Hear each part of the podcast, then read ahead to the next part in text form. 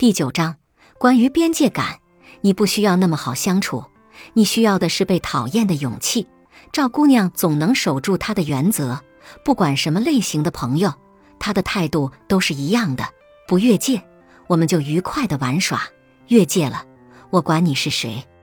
有个多年没联系的同学突然找赵姑娘闲聊，绕了好大一个圈子才开口借钱，说要买房子。对方先是声泪俱下的讲述了家庭的艰难，然后描述了和男朋友一起买房的难处，最后又说起了自己当下的诸多不如意。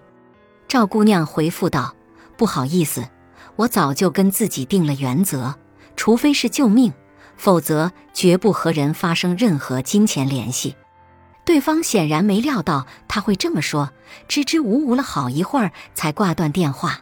然后就在朋友圈里写道：“什么人啊？怎么就那么冷血呢？怎么就不能善解人意一点呢？”赵姑娘也不含糊，直接评论道：“善解人意是什么意思？是要我违背自己的原则，让你满意吗？被人贬低的时候，能反驳就别给脸；不想吃亏的时候，能拒绝就都避免。你只需记住。”那些因为你设定的边界而对你感到失望或生气的人，多数是那些没有从你设立的边界中占到便宜的人。这些人的边界感很模糊，他们或是给你平添烦恼，或是让你尴尬的下不来台。比如问不合时宜的问题：“你每个月赚多少钱？你怎么还不结婚？你的偶像居然是他呀？你不觉得他长得很丑吗？”比如提没有分寸的请求，你帮我一下呗，我今天有事要着急走，你帮我砍一刀，你就帮我一下。当然了，你要是拒绝了，他们就像是受了天大的委屈似的。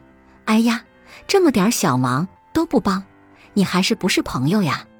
这些人的策略无非是揣着私心指责你为什么不能大度一点儿，装着糊涂抨击你有什么好委屈的。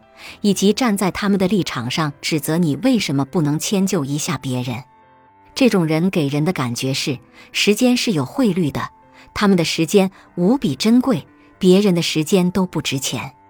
怕就怕你为了避免尴尬，为了回避冲突，为了所谓的面子，选择了妥协和退让。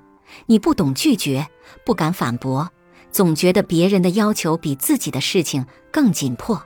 总认为别人的看法比自己的感受更重要，你认为拒绝别人的要求是难为情的，所以承担了很多不属于你的工作责任和压力，疲惫不堪的为了一些无关紧要的人耗费精力，以至于你常常很困惑，为什么自己一直与人为善，热心助人，但社交生活却还是一团糟呢？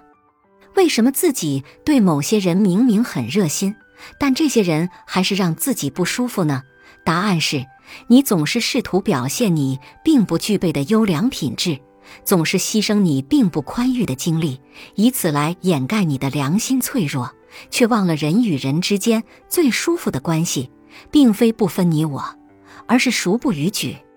如果别人的冒犯你都忍了，如果别人提的无理要求你都接受了。那么你的好委屈和烦死了都是活该，就别再问我这么实在的人总吃亏怎么办？你做了那么多违背自己内心的事，已经不实在了。我的建议是，违心的事情少将就，拧巴的关系别强留。